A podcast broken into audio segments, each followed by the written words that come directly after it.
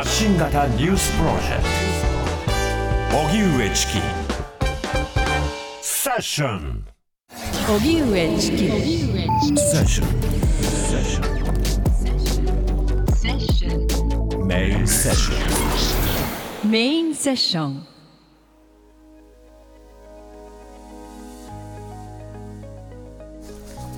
能登半島地震。現地の支援現場から見えてきたもの。1月1日の地震から10日以上が経ちましたが石川県などによりますと能登半島地震による県内の死者は今日午後2時現在で213人確認されました。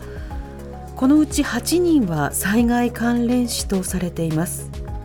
また安否がわからない人は37人となっています。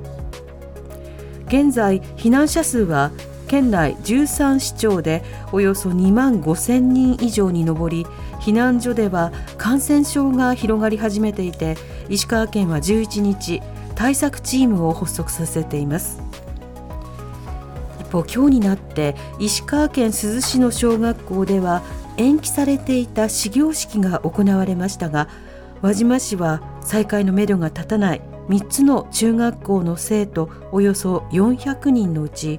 保護者の同意を得た生徒を一時的に集団避難させる方針を示しました。生徒は石川県白山市で集団生活を送りながら最長で2ヶ月授業を受けるということです。能登半島地震から11日目。現地の支援状況はどのように変化し現在はどうなっているのか現状と課題について探ります。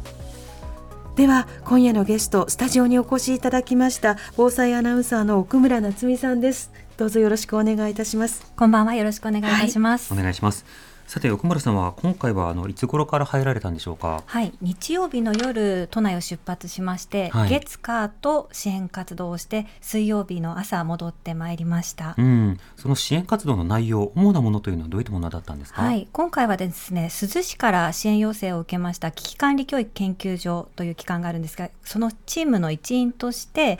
えー珠洲市内の避難所10カ所とあと在宅避難の方に支援物資を手渡しするという支援でした。うん、そのタイミングでの支援物資というのはどういったものだったんでしょうか？そうですねあの水なども積んではいたんですがやはり少しフェーズが変わってきていて避難所生活の改善につながればということで例えば空気で膨らませられるベッドですとか、うんあとは下着おむつそれから、えー災害用のトイレそれからトイレ掃除の用具ですね、うん。そういったものも求められていたのでそういった生活を改善するのに必要なものを中心にお届けしてきました。うん、ベッドなどはね、あの本当にいろいろなニーズがあるかと思いますが、今回はどんな方に使われるようなものだったんでしょうか？そうですね、あのーなかなか段ボールベッドが届かないという現状がありまして、うん。でまあ、高齢化率も50%を超えるようなあの要配慮の方が多い地域なんですけれどもまだまだその寝る環境が整っていないということで、やはりそういった方々に少しでも快適なあの睡眠をとっていただければということで、まあ、ベッドをお持ちしたという感じです。うん、確かにその段ボールベッドなどについては、あのいろいろこれから必要だっていうようなことが指摘があったりとか、あとオリンピックで世界にね、これ日本の段ボールベッドですよっていうふうにアピールした面もあったりしますけれども、えそうしたまあ住環境としてはまだまだ届いていないというところなんでしょうか？そうですねあのその避難所の環境を整えるあの健康増進センターというところがあってそこの担当者にも伺ったんですけれども、はい。なかなか届かないと遅れているっていうお話をされていて、うんまたその避難所自体が定員を超すような避難者数になっているのでなかなかその避難所の空間を整備するのも難しいという現状が続いたままということですね。なるほど。では、え本日珠洲市で取材をしている BSN 新潟放送のえ長谷川薫記者に伝えてもらいます。長谷川さんこんばんは。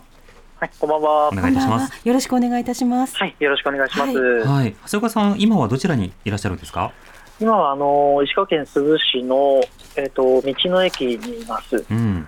今日はどういった取材なさったんでしょうか？今日はですね、あのまずあの珠洲市内のまあ建物倒壊した場所をまあ一通り見まして、はい。まあその後あの小学校あまあ、珠洲市内の小学校を回りまして、まあ、そちらであの行われている、まあ、壁新聞というものを小学生が作っていたので、はい。そちらをあの取材させていただきました。ああ、壁新聞、要は自分たちで手作りで新聞を作って壁に貼るというものですか？そうですうん。それはどういったものだったんでしょうか？そうですね、あのやはりあのかなり多くの避難者いますし、あの年配の方もいらっしゃいいらっしゃったので、まあ、小学生のあの子どもたちがですねがですねあの手作りで、うんあのまあ、文字などを書いて、まあ、手書きの新聞などがあの階段の踊り場などにたくさん貼られていたんですけども、はい。あのメインとしては、まあ、避難所でのルールだったり、うん。あとはその、まあ、これから来る物資の内容であったりあとはその炊き出し、まあ、どんな炊き出しの、まあ、料理があの避難避難者にとって好きなのかっていうランキング形式で、うんうんあの書かれたようなあのものもありまして、はい。はい、かなりあのその子どもたち、自分たち考え考えながらですね避難者に寄り添って、あのー作っているような印象を受けました。うん。これはあの新聞を作ったあの子どもたちにも話は聞けたんですか？あのですね、やっぱりあの新型コロナウイルスの,、はいあの集団感染が、まあ、私たちが取材したあのひ避難所ではですねそういった感染はまだ見られなかったんですけども、うん。まあ、一部の地域ではそういった感染も見られるということで、避難所で結構あのナイーブになってまして、まあ、感染対策、まあ、あの本当に進めながらあの生活されているような様子でしたので。うんなかなかその1対1でマイクを向けて対面で話すっていうのが、あのーなかなか難しいし、感染のリスクもあるのでってことでお話はできなかったんですけれども、はい。あのーまあ、その避難所の本部の方からですね、まあ、うんまた聞きという話あの形になりますけども、はい。あのー子どもたちと避難者の方々からその新聞に関するあの感想みたいなものは聞けました。うん。なるほど。その新聞への感想や反応、あるいは作成経緯など、ええこれはいかがでしょうか？まずあの作成の経緯ですけども、まああのまずはあの本部、まあ、いわゆるその避難所に設置されている、まあ、災害本部といいますか、ボランティアの方々が、あのまあ、必要な情報を子どもたちと一緒に考えながら作っていくことで、あのまあ、その一緒になって避難生活を乗り越えていこうと、そういう趣旨で、まあ、最初は本部の人たちのか考えだったんですけども、うん。まあ、子どもたちはその中でも自主的に、まあ、じゃあどういったものを新聞に書いていこうかっていうのを自発的に考えながら、あの新聞にあの書き始めたっていうケースが、あのああのそういった経緯があります。うん。であのまあ、書き始めて、あの4日からあの学校に掲載をし始めたんですけども、はい。あの子どもたちはあの本当に自分たちが作ったものが本当に参考になって、あのまあ年配の方であったり、まあ、近くの住民の方々から喜びの声を聞けるっていうことに関して、すごいすすごく嬉しいし、まあ、書いてて楽しいと、やっぱり避難所っていう、そういうちょっと狭い空間で、いつもとは非日常な生活なわけですけども、うん。まあ、そういった中でも楽しく、まあ、そういう生活ができてるっていうような声があったというふうに聞きました。うん。まあ、一一方でですね、はいあの避難者からは、やっぱりあの子どもたちがこれも頑張って作ってくれてるし、あのその情報が本当に参考になると。うん。であの先ほどランキング形式であの炊き出しの美味しかったメニュー、人気メニューを並べたっていう話ありましたけども、はい。それと本当に避難者一人一人にアンケートを子どもたちが取ってですね、うん。あのまあ、例えば1位カレーライスにあのあ3位おにぎりだとか、はい。そういった順番で本当に避難者に寄り添ってあのあの作ってくれたんだなってことで本当にほ心があの本当になんて言いますかね、うんうんあのほっとしたと言いますか、うん。うん、ちょっと温かい気持ちになったっていうそういう話を聞けました。うん。ちなみに炊き出し、あの上位は書かれてますけど、なんか不人気なものっていうのもあるんですか？不人気なものはですね、あのちょっと聞けなかったんですけど、うん。申し訳ないです。あまああのなんか今後のね、はい。あの支援として、はい。あこれはやっぱりあんまり良くないようだなっていうんだったら、それまた改善の材料ですもんね。そうですね、まあ、うんただやっぱり、あの1位、2位、3位、まあ、おにぎりは特に、まあ、お米ですので、はい。やっぱりまあ、日本人ですから一番、まあ、食べたいものの中でもランキングとしては入ってくるのかなと思ってて、うん。1位のカレーライスっていうのはやっぱ暖かくて、うん。まあ、あの避難所ではなかなか、まあ、断水している地域がほとんどですから、はい。そういった中で、あの温かいものを食べられるってことに関しては、あの本当に美味しそうに食べてる避難者の方もいらっしゃいましたし、ううんん。やっぱりそれが、まあ、やはり寒い中ですから、上位に来るのかなっていうのは印象を受けましたね。そうですね。匂いが食欲をそそりますし一口目が二口目以降をこう誘導するような、そんな食べ物でもありますもんね。はい。これあの書かれているルールであるとか物資の今後の予定などはどういったことが書かれてたんですか、そうですね、あのルールとしては、あのーやっぱり避難所で今、本当に先ほども申し上げたように、感染症が、あのー本当に、まあ、一部の地域では集団感染が広がっているって話もありましたので、はい。まずはその、まあ、衛生面を気を使いましょうということで、あのーまあ、結構外って泥だらけの、まあ、グラウンドだったり、うん。結構泥だらけ、靴が泥だらけになったりするので、そこはちゃんと水で洗いましょうだとか、あとはまあちゃんと、まあ、あの学校に入る前にあの感染症対策でと手を消毒しましょうとか、そういったあのことが書かれていました。うんうんなるほど自分のために感染症対策もそうですし、まあ、集団感染ということでもあるわけですかはい、集団感染防止ですねはいそうですね。うん、あと物資の今後という点ですと、これまたあの取材も含めてあのなかなか力作な気がしますが、この点はどうでしょうか？そうですね。これもまああの本当に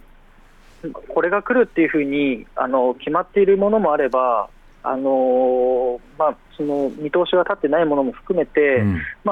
今日来るっていうもの、例えば、あのまあ、給水、簡単に言うと、まあ、給水、あのポンプ車ですね、はい、あのやっぱり断水してますので、今日給水車来ますと、であのまあ、そういう情報を得て、皆さん、ペットボトルなどを持ってですね自分たちで組んでる姿もありましたし、うん。はい。まあ、そういった情報が、まあ、あの本当に細かく書かれているような印象を受けました。うん今回あの珠洲市取材されていて、今道路の状況などいかがですか？そうですね、あの本当にところどころで状況は違うんですけども、本当にあの悪いところで言うと、本当に道幅が狭く、そしてあのやっぱ土砂崩れが起きているところ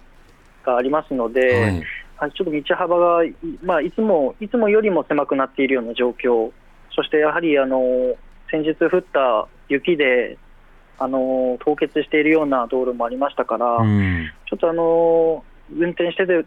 でもそのスリップするような、ちょっとスリップして危ないなって思うような場面は何回かありましたね。うんなるほど。うんまた今道の駅にいらっしゃるということで、普段はねあの人々をつなげるハブ、あの重要な居場所にもなりますけれども、道の駅の状況などはどうなんでしょうか？そうですね、あのーこれ何度も申し上げてるんですけど、やっぱり断水が、あのやっぱり一番大きくあの私たちに影響をしてるなっていうふうに思ってまして、はい。トイレ事情が本当に過酷ででして、あの仮設トイレとかは、あのまあいまあ、もちろん避難所にはあるんですけれども、うん。あのーやはり街道の駅の,、まあ、あのトイレをちょっと先ほど、まあ、午後あの拝見したんですが、まあ、ショーはできるんですけれども、あのーまあまあ、台の方はですね、まあ、大きいおびお物などがまあ広がっているような、うん。そういう状況で、まあ、ちょっと、うんこれ、どうせいつ処理されるんだろうっていうふうに、そこが一番課題だなと、トイレ、なかなかできない人がいてうん、困っているって声も聞かれましたし、うん。私自身も、あのまあ、携帯トイレをちょっと今日持参しているので、はいそれを使わざるを得ないなっていうような状況です。うんなるほど。わかりました。長谷川さん、あの気をつけて取材続けてください本。当にはい、ありがとうございました。ありがとうございました。はいえ BSN 新潟放送の長谷川薫記者に伝えてもらいました。奥村さん、今の長谷川さんのお話いかがだったでしょうか？そうですねやっぱりその地域の子どもたちが、まあ、懸命に避難所生活の中でも役割を見つけて、うん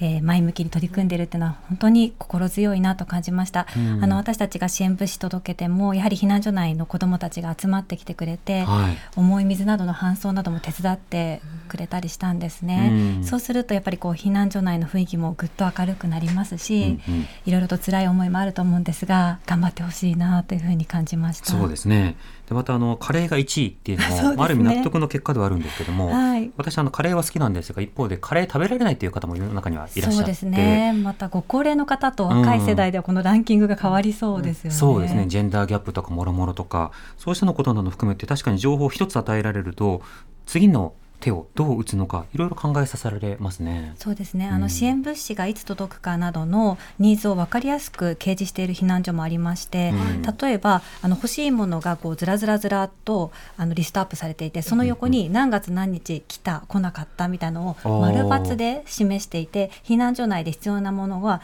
見える化されてるし、いつ来るかどうかっていうのが見えるようになっていて、うん、そういった工夫も素晴らしいなと取材しながら感じてました。はいそれはあの避難所でどういったところでその掲示があってどんな物資などが必要リストに入ってたんですか？そうですね。あのその場所は、えーまあ、地域の方たちが、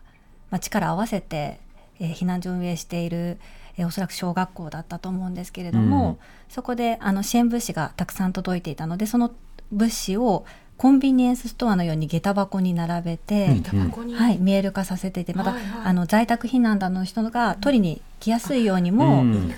はい、陳列していました。でその奥の方にやはりまだ届いていない物資がたくさんあったので、はい、そういったものが掲示されてまして例えばこう爪切りですとか、うん、そういった細かいものですね。あとはやはりトイレの掃除用具ですとか、うん、そういったものもありましたし、うんうん、はい、届いてないものがいろいろとリストアップされていました。うんまたねその今いろんな物資最初は全てが足りないから何でも助かるという状況からだんだんだんだんそれはいらないとかこれじゃないとかそうしたようなあの選別というのも必要になってきますよね。そうですねやはりもう水食料というフェーズからだんだん生活というふうなあの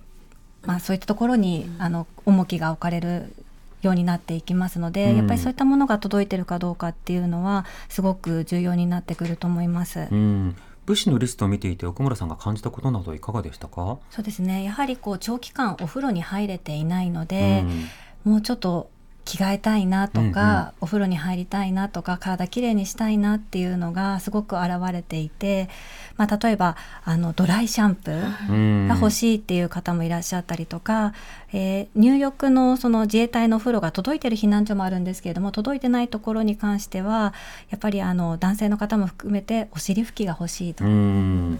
少しでもそのそういった部分を清潔に保てばっていう風なそういったニーズが出てるなと感じました。またせめてお湯と例えばたらいとタオルとかそうです、ね、お風呂がないにしてもっていうのがいろいろ確かにニーズというのはありますよね。はい、またその自衛隊のそのお風呂のところまで、うん、えー、ない場合はこう移動しなきゃいけないんですけれどもお風呂の時間が18時から22時とこう夜の時間帯が今指定されていて、う。ん、そうすると道路状況が悪いので暗い中、うん。まあ、子供とかを乗せて、その移動するのが怖くてお風呂に入りに行けていないっていうようなご家族もいらっしゃったのでやっぱりこう少しずつそういったところの細かな改善が積み重なれるといいなと思ってます。うん、また例えばそのトイレなどを設置、仮設トイレなどを設置するにしても、避難所のそばですと、確かに避難所の方は行きやすいかもしれないが、避難所まで行かないとトイレができないという方もいらっしゃったりするので、その設置場所などの工夫や改善というのを今後必要そうですね。そうですね。あの、災害関連死を防ぐためにも重要なのが TKB と言われていて、うん、トイレ、キッチン、ベッドなんですけれども、はい、まずトイレに関してはやはりその仮設トイレ届いてはいるんですけれども、あの先日この番組でもあったと思うんですが、やっぱり和式のものが多くてですね、はい、和式を洋式に変えたものもあったりするんですけど、はいはい、ジョイントをつけてね、はい、うん、トイレットペーパーの位置が真後ろなんですね。あつまり和式だと目の前にあるものをカラカラって取る格好だけど、うん、それ洋式にするためには反対側に座る背中越しにそうなんです。ちょっと自分が体硬いからかもしれないですけどどう頑張っても届かなくて。柔らかい人しか届かないと思いますねあれね。そうなんです。でまあそういったそのちょっとしたところでもストレスを感じると思いますし、うん、そもそもこの雪が降るような寒さの中で夜暗い中その雪道を歩いて仮設トイレに行くっていうこれもまた危険ですし、うん。またそのトイレトレーラーとか来ててもこう段差があって登りづらい。またその手洗いができなくてそういったそういうまあアルコール消毒のものが置いていなかったりとか、うん。トイレットペーパーが床に置いてあってまあ様々そのいろいろと改善できるんじゃないかなという部分もありまして、うん。できる範囲でこうウェイトティッシュを置いたりとか工夫はしたんですけれども、うんうん。やっぱりそれをこう継続して綺麗な空間を保っていくっていうにはまだまだ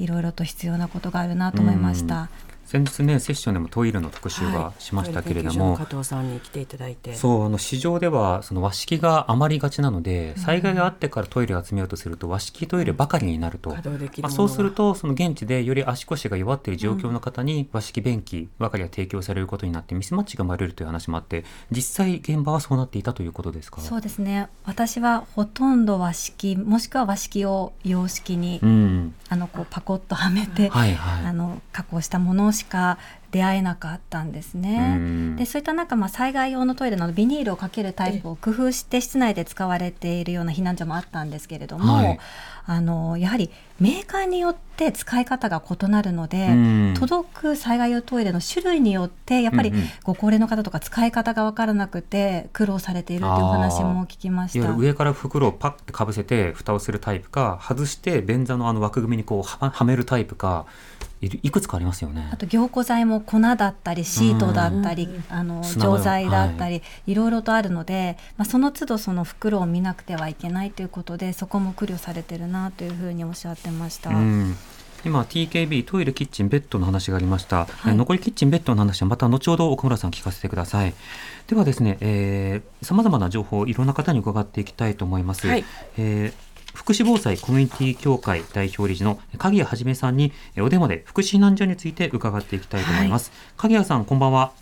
はい、こんばんは。よろしくお願いしまお願いしますお願いいたします。はい。鍵谷さんは普段どういった活動をなさってるんでしょうか？はい、あの、福祉避難所、まさにそれのですね、マニュアル作成のお手伝いとか、はいあるいは、あの、訓練のお手伝い。うんうんあとは今、あの、福祉事業所には BCP といって、はい。えっ、と、災害後も福祉サービスを継続する、あの、事業継続をする計画を作るっていうのが義務付けられたんですね。うん。その、あの、福祉 BCP の研修会などをやっています。はい。改めてこの福祉避難所どういったものなんでしょうか？はい、あの高齢者や障害者、あるいは赤ちゃんうんなどは、あの乳うん妊産婦さんも含めて、災害時にとても大変なので、一般の避難所に、えー行ってですね、生活するのは厳しいということで、そういう人があの安心して入れるように、まあ、あの制度化された避難所ということになるんですね。この福祉避難所の実際、現在というのは、あの震災から11日経って、どうでしょうか、今の状況は。あのほとんど開設されていないと伺っているんですね。うん。えー、とつまり福祉避難所の場合は、ですねやはりあの、えー避難所だけがあればいいわけではなくて、はい。そこにケアする人、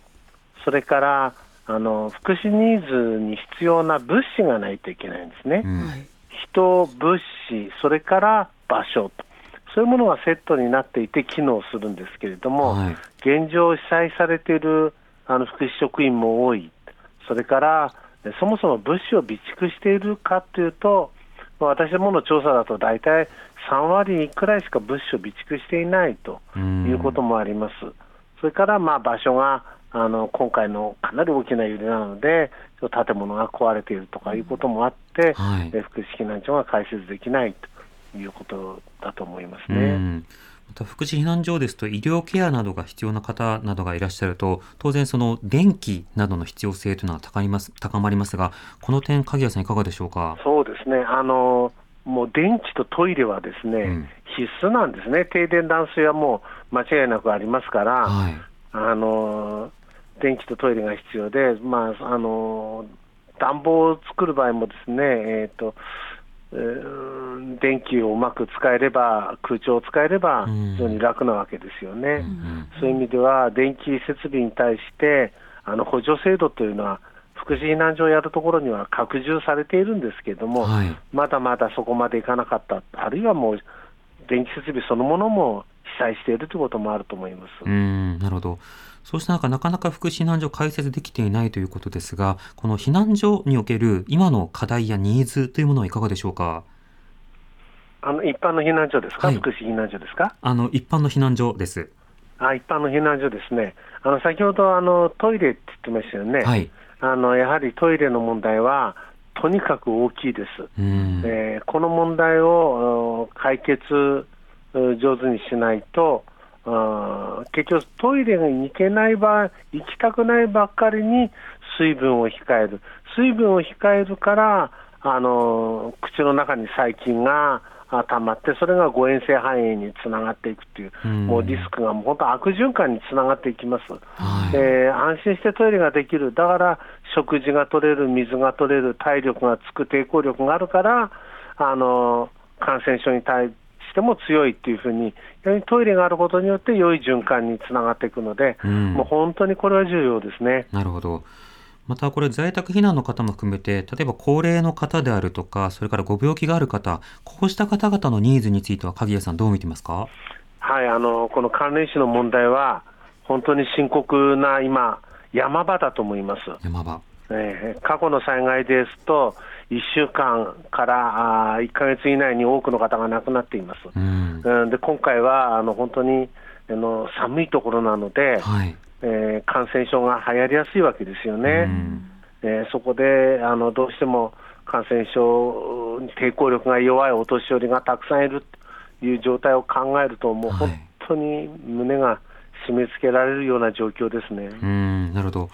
このはい11日目の現状において、こういった支援がこれから欲しいというようなことなどはいかがでしょうか？はい、これはもうですね、安心して寝られるトイレもちゃんと使える場所に移るのが一番だと思います、今の奥能登の方々については。うん。それで、あの確かにあの話し相手がいなくなるとだいうのもあると思うので、家族でとか地域の人とかと一緒にですね、やっぱり安全な場所に、えーとりあえず移っていただいて、うんそこでちょっとあの、えーゆっくりしていただいて、体力を回復していただくってことが、今、一番求められていると思いますね。うん、なるほど。その場において、まあ、例えばいろいろなあの避難した方へのケアとかコミュニケーションとか、そうしたものをバックヤードなどでこう行いつつ、現地は現地でという体制も必要になるんでしょうか？はい、あの現地は現地で、あの例えばその人数が少なければ、ひ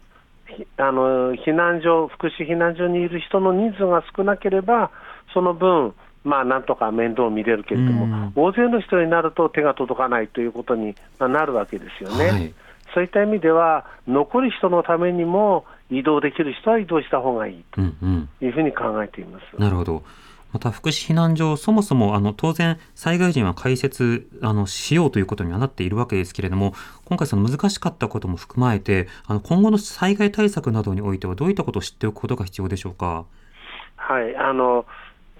すべての福祉施設は災害時に福祉避難所になりうるのだという体制を今後取っていく必要があるんだろうなと、一応数だけは全国で2万5千もあるんですけれども、はい。まあまあ、それでもまだ、えー、と全部の福祉施設から考えると10分の1くらいでしょうか。うんで。すから、この10倍くらいの福祉避難所があって、そして物とかはですね、まあ、なんとか1日、2日あったら、そあの分の備蓄があって、でどっからか全全国に物があるので、それを融通し合うみたいな形で、はい。分散備蓄集中運用っていうんですけれども、そういう形が取れるようにするのが望ましいですね。うんただあの、今回のように道路が通らないので、で分散備蓄していると、おなかなか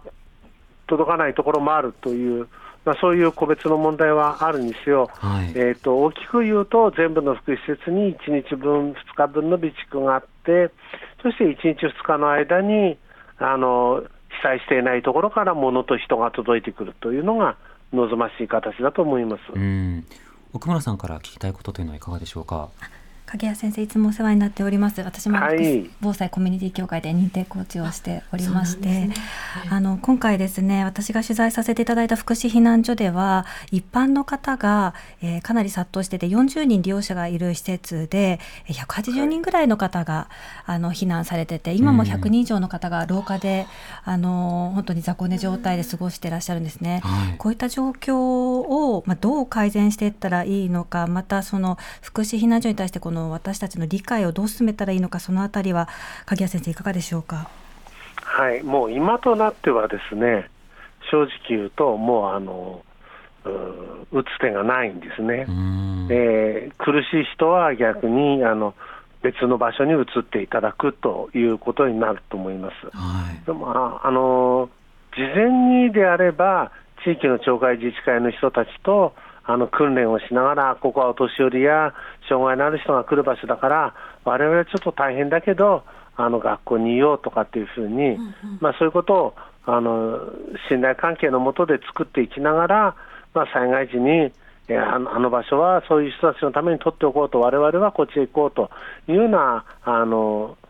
分け方ができるんでしょうけれども、うん。もう今となっては、もうこれはもうしょうがないので、うん。あのそのお福祉避難所にいられないという人が自然に出ていく、あるいはあのその福祉避難所にいては体、体調を壊しちゃうという人が、あの先ほど言った広域避難をしてうん、安全な場所に移るというふうにして、人数を減らしていくということになるんだと思います。なるほど。今そのためのコーディネートなどが、まあ、行政あるいはさまざまなスタッフによっても必要になってくるわけですか？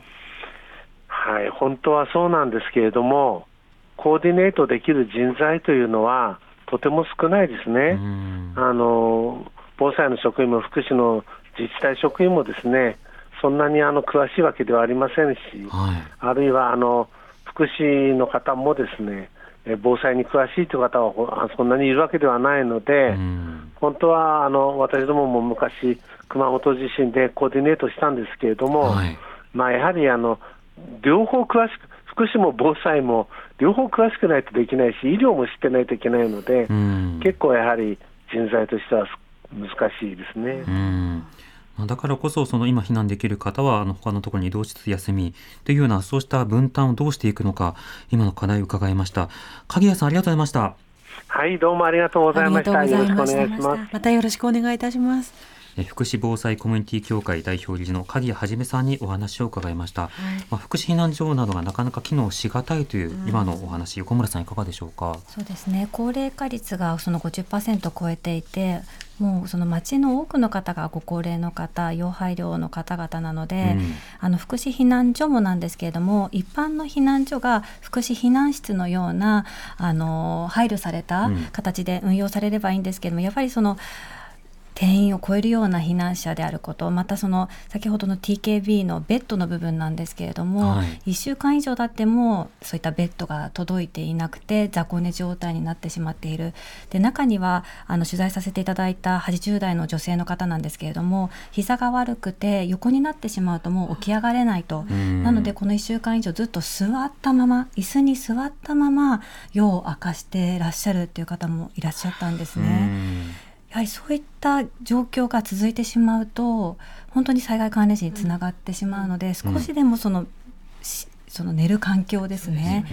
また衛生的に考えてもやっぱりこう雑魚寝と言いますとこう床と本当にあのつながってますのででまだまだ土足の避難所も多いんですね。はい。で今後はそのまあ、土足禁止にして掃除をしてベッドを入れてということを考えていらっしゃるところもあったのでそういったところに、まあ、今回エアベッドを届けたわけなんですけれども、うん。そういったベッドとか届けばそういうふうな整備が進んでいくと思うんですがまだ届いていないということもあって、はいもう一刻も早くその TKB の B の部分も整えてほしいなと思います。うんあのこういった避難所の場合には雑魚寝が当たり前でそれがしょうがないという、まあ、そういった認識が広くあるかもしれませんし中にはあの布団派なのでベッドってどうしてなのっていう方もいるかもしれませんがやはりベッドがあることによって例えば起き上がりがしやすいであるとかあるいはその移動とそれから休みというものが分かりやすいまた座ることもできたりしますからこのベッドの役割というのは改めていかがでしょうか？そうですねやはりあのご高齢の方になればなるほど起き上がるのが大変、はい。うん。また介護する側もやはりこう座って介護となりますと腰への負担が大きくなってくる、うん、なのでケアをする上でもその方の健康を保つためにもやはりベッドがあるっていうのは重要ですし、うん、あの埃なども少しこう高さがあることであの吸い込まなくても、ね、はい、吸い込む量が少なくなりますし、うん、また寒さもですね、ね、床から離れることで緩和されたりしますので、いろいろな面を考えてもやはりベッドは重要ですね。あと赤ちゃんベッドなどもそうですよね。あの具体的なそのケアとか授乳とか、まあ、運びとかいろんなところでもやっぱり高さというのはすごく大事になりますよね。そうですね。また同じところに雑魚寝してしまうと、潰されてしまうんではないかというふうな恐怖を抱えて、あの守っている保護者の方もいらっしゃるので、やはりしっかり安全な空間を作る上でもベッドは重要かな。またプライベートスペースという部分でもですね、はい、重要かなと思います。TKB のそのトイレとベッドの話を伺いましたが、K キッチン、はい、これというのは一体どういった役割なんでしょうか？はい、キッチン、まあその食べ物なんですけれども、今の時点では水食料はある程度届いていて、えっ、ー、とその孤立しているような自主避難所などにも自衛隊があの歩いて届けているような状態になってます。うん、ただ一方で温かいご飯となりますと、私が取材した中ではもう1週間以上温かいご飯を食べられていなくて、えー、コンビニのおにぎりと菓子パンのみで1日2食で過ごしているというような避難所もありました、はい、やはりこう温かいご飯というのはエネルギーの源にもなりますしあの栄養価を考えても野菜などのたっぷり入ったお味噌汁などがあるといいんですけれども、うん、まあ、中には避難所によってはその地域の方たちが食材を持ち寄って炊き出ししているところもあったりするんですけどなかなかその炊き出しの支援がですね私はその10箇所避難所見たんですけども2箇所しか入っていなくて1箇所はその民間の支援団体で1箇所は自衛隊の炊き出しだったんですね。はい、なのでまだまだそういった炊き出しの支援も足りていないかなと感じます、うん、それはあの避難所指定避難所と例えば民間避難所などで差とかが出たりするんでしょうか？そうですね。私が感じるのはやっぱりそのえ市役所からの距離で把握されるかどうかとはいあの差が出てきているなと感じました。やはり道路状態が悪いのでで今回あの雪だったので、私たちも本当であればその雪が降ってなければその北側とか行きづらい避難所を回りたかったんですけれどもちょっとこう除雪なども不安があったのでやはりどうしても市役所近郊の避難所を10か所回らせていただいたんですけど、うん、やっぱりちょっとこう離れていくと物資が行き届いてなくてまだこう水もちょっと不安を感じてあの飲料水のですね感じている避難所があったりですとか、もう本当に自主的な集会所とかで避難所を作っていて自分たちで何とか持ち寄ってされてる方もいらっしゃったりして。そうですね。だんだん格差も生まれてくるかなと思います。そうですね、まあ、とりわけまた K キッチンという言葉で表現すると調理というものがすごく大事だと。あのというのはもらったものを食べるとか置いてあるものを食べるだけではなくて自分で温めるとかお腹が空いたタイミングで自分が温かいものを作って飲む。それこそあの魚田サーバーでお湯が出るとかだとそれでお茶にしたりコーヒーにしたりとかそれがどれだけ嬉しかったかと。最初に温かいものをもらった時も嬉しかったけれども自分が温かいものを作れた時もあの嬉しかったという話は何度となく聞きました。これいかがでしょうか、うん、また食べるスペースですね、やはりその雑魚寝状態のところで、まあ、地べたに食べ物を置いて食べるのと、ちゃんとこう机と椅子がある空間で食べるのではまた違うので、テーブルがあるのかとか。はい。なのでもちろん食べられるものもですし環境もですしそういった作ったりするっていう行動もですね全て合わせて経には含まれているかなそうですね。私たちが日頃生きている中では3食だけではなくてその間にちょっとした喉乾いたな水飲もう。ちょっとお湯にしよう寒いからとかいろんなものが私たちの生活を助けている。それらは全てなくなった状態っていうことが分かりますね。はい、うん。では今後の支援であるとか制度的なところについては弁護士の岡本忠さんにお話を伺いたいと思います、はい、岡本さんこんばんはこんばんは、岡本です。よろしくお願いします。よろしくお願いいたします。さて、まず行政の対応ということで、えー、今回はその災害指定について、まあ、いくつか報道や動きというのもありました。この指定の制度や行政の枠組みが分かりづらいという点もあります。改めて教えてください。はい。今日注目されたのは、閣議決定によって、えー、特定非常災害というものが指定されたというのが一つ大きなニュースです。はい。特定非常災害、これはどういったものなんでしょうか？はい、特定非常災害は東日本大震災や熊本地震のように著しく異常かつ激甚な非常災害というようなまさに本当に大きな災害に指定されるものです。国の判断でえー手続きを一括で延長したりですとか、さまざまな義務を免除、あるいは猶予したりとか、被災者にとっては非常に大きな利益になるあの指定なんですね。うんこれ、激甚災害の指定、それから特定非常災害指定、それぞれあるわけですけれども、この違いというのはどうなんでしょうか？えー、まず激甚してよく聞く言葉かもしれませんが、はい、まあ、こちらはどちらかというと、あの復旧作業における、まあ、市町村や、えー、国との間の予算の配分の問題ですので、うん、まあ、どちらかといえば、今回、特定非常災害の方がさまざまな手続きに影響いたしますので、うん、被災者にとってはあの注目してほしいことは、むしろ特定非常災害の方になります。うん。これ、指定を受けることによって、どういった措置が可能になるんでしょうか？はい、あの実はあの大変多くの手続きが動き出すのですが、まあ、簡単にいくつか例を申し上げますと、はい、例えばですけど、まあ、運転免許証の有効期限が切れてしまったが、あの運転できなくなってしまうと、しかし避難所などにいるし、更新ができないという方がいれば、まあ、それが自動的に先延ばし延長ができますので、うんうん、安心して運転免許が使えるですとか、はい、あとは飲食店の許可などが、ね、あの更新しなきゃいけないというような時にも、そのようなあの延長措置によってあの、ある程度の期間ではありますけれども、あの猶予があるため、安心してあのある意味こう、復興に注力できるというのがメリットになります。うんなるほど、その内容あの広く知られてほしいと同時に、このタイミングなんですが、はい、えー、激甚災害指定及び特定非常災害指定、これが今日なされるというこの速さなどについて、これあの一般の方も、これは速さはどういうふうに捉えればいいなだろうかと困惑している方もいると思いますが、この点どうでしょうか？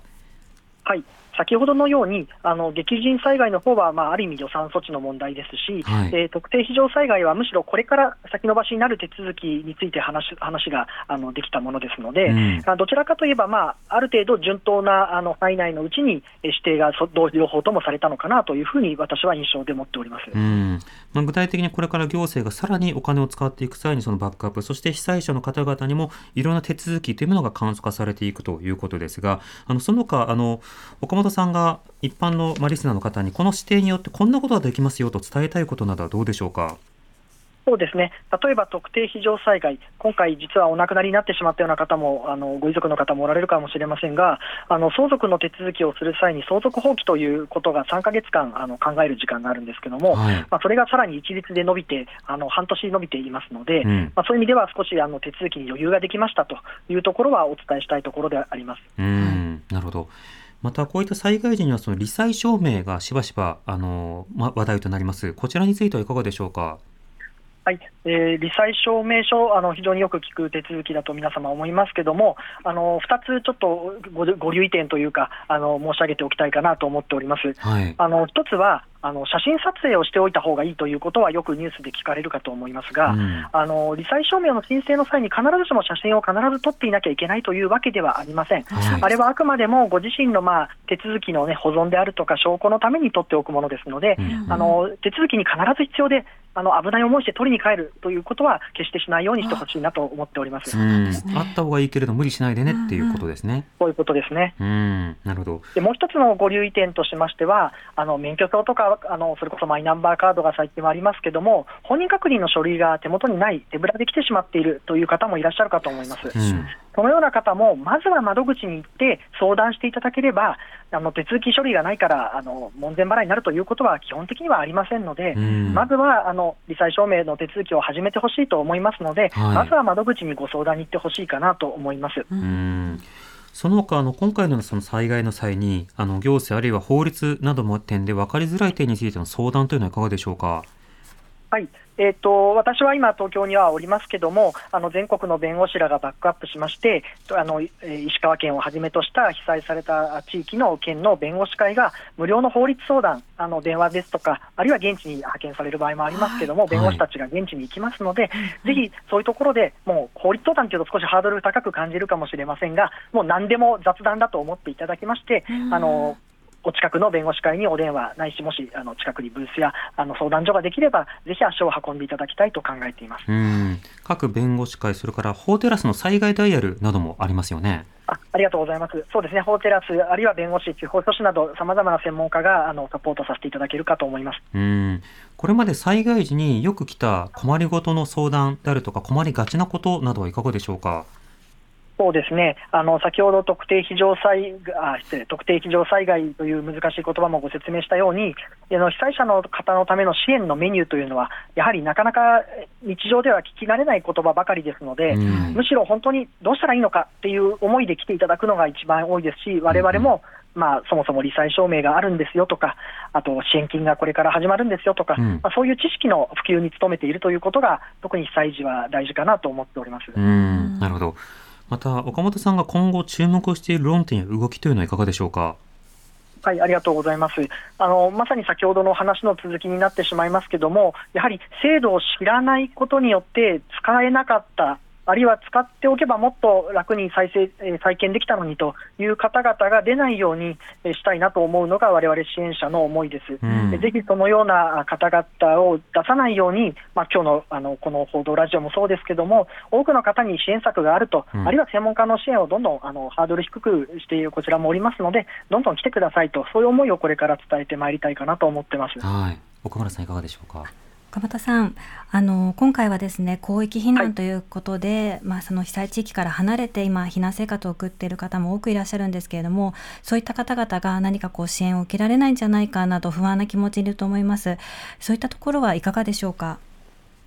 はい。あの自治体、住み慣れた場所を離れて遠く離れてしまうと、やはり不安になる方もいるかと思いますが、うん。あのこのような場合も必ずもともとの自治体の方や支援、えー避難した先の支援者の方と、えーできるだけ濃密にコミュニケーションを取っていただいて、あの支援の機会が始まるときには、ですねやはりあのもうなんてことない、どんなことでも結構ですので、まあ、相談窓口にまずはアクセスしてみる、あるいはあの地元で支援してくれる有識者のあ人たちとかの支援者の皆さんに、えー聞いてみるということをぜひ推奨したいと思います。うんすいません、一点だけ少しさっきは間違えて言ってしまったので、はい訂正ですが、あの相続の放棄の熟慮期間の延長は今年の9月30日まで伸びますので、はい念のため訂正します。